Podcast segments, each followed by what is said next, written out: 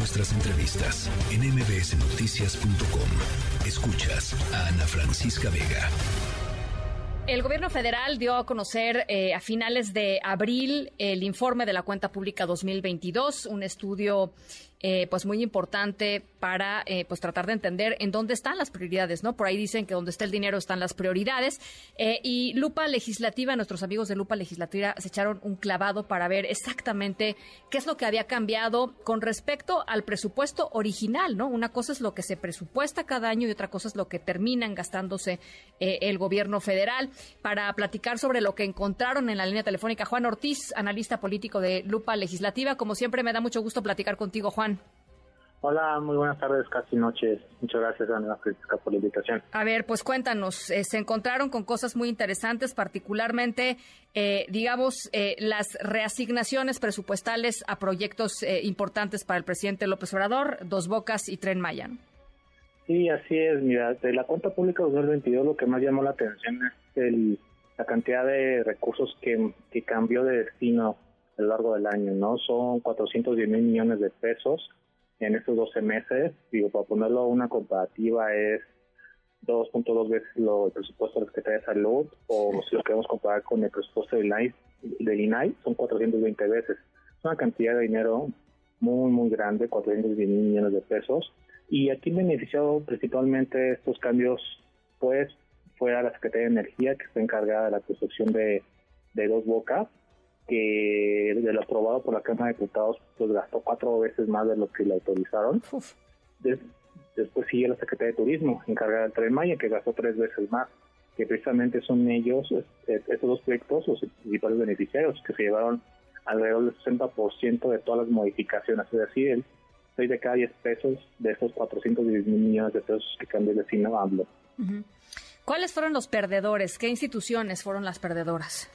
Mira, principalmente la Secretaría de Seguridad, que se le quitó muchísimo dinero, pero porque se hizo una transferencia a la SENA por el tema de la Guardia Nacional. Sí. Al lugar de que ellos ejercían el dinero, lo ejerció la Defensa Nacional para la construcción de cuarteles, la, los sueldos de los, de los elementos de la Guardia Nacional.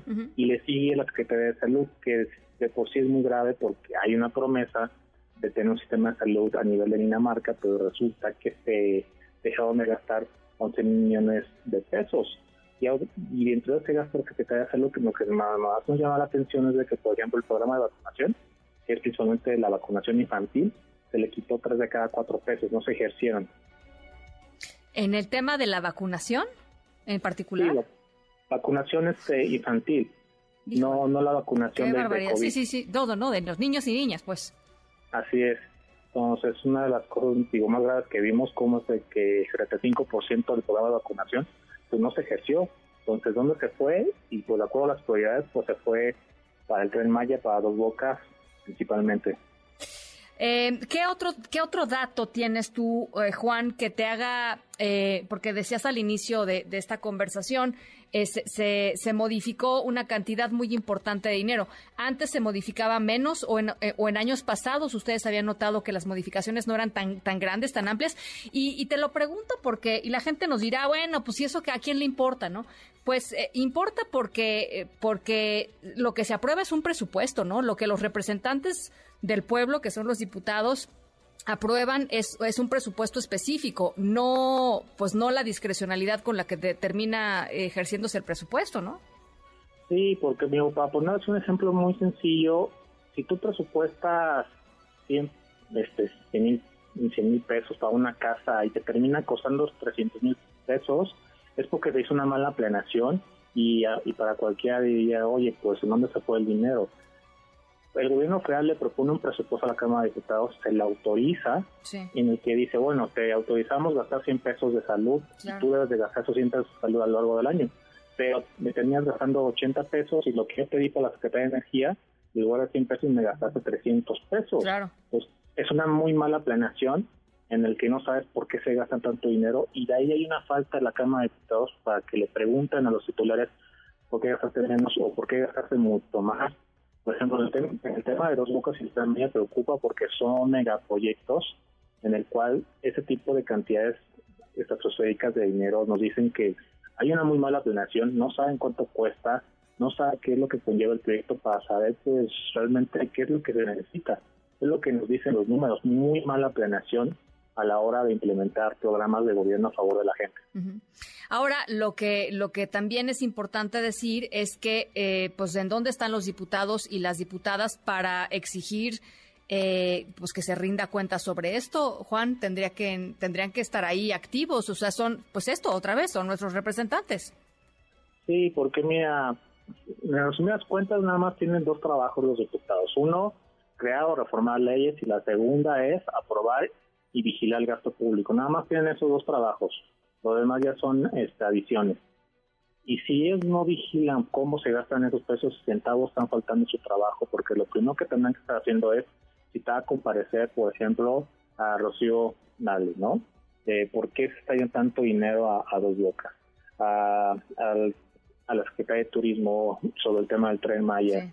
También pues hay un trabajo que debe dar seguimiento, que es la Autoridad Superior de la Federación, porque ya que se entregó esta cuenta pública en abril, la autoridad tiene que entregar el primer informe hasta finales de, junio. Pero aquí es donde tienen que dar seguimiento a la Cámara de Diputados, porque muy, es muy raro que eh, las comisiones, que son las que se encargan de analizar, te hagan una opinión técnica respecto a cómo se gastó. A mí me gustaría mucho saber qué opina la, la Comisión de Salud que dirige el diputado Emanuel Reyes de, oye, ¿tú qué opinas de que se le quitó el 75% del programa de vacunación cuando hay reportes de que la tercera parte de los niños no reciben la vacuna, la vacunación básica? O sea, ¿tú estás de acuerdo de eso? ¿Qué explicación estás exigiendo? Entonces, ese es el proceso de seguimiento que lo que es mínimo que deben de hacer los diputados.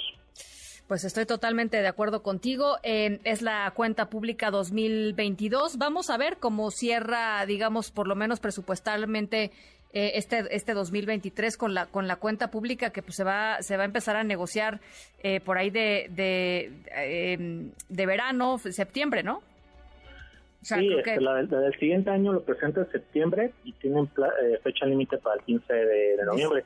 De hecho, va a ser muy importante porque vamos a tenemos que estar pendientes de cómo va a afectar el gobierno federal los presupuestos del INE y del INAI, porque ya han sido objeto de, pues, presiones, muy fuertes. Bueno, pues ya lo estaremos conversando. Juan, te agradezco como siempre muchísimo. No, muchas gracias a ti, Ana Francisco. Gracias, gracias. Bonito, bonito arranque de semana. Eh, Juan Ortiz de Lupa Legislativa, nada más para reforzar estos dos datos que da. La Secretaría de Energía eh, gastó cuatro veces de lo que se autorizó en la Cámara de Diputados. La Secretaría de Turismo gastó tres veces más de lo autorizado en diputados. Y pues como si nadie, como si no pasara nada, ¿no? Como si no pasara nada. Noticias.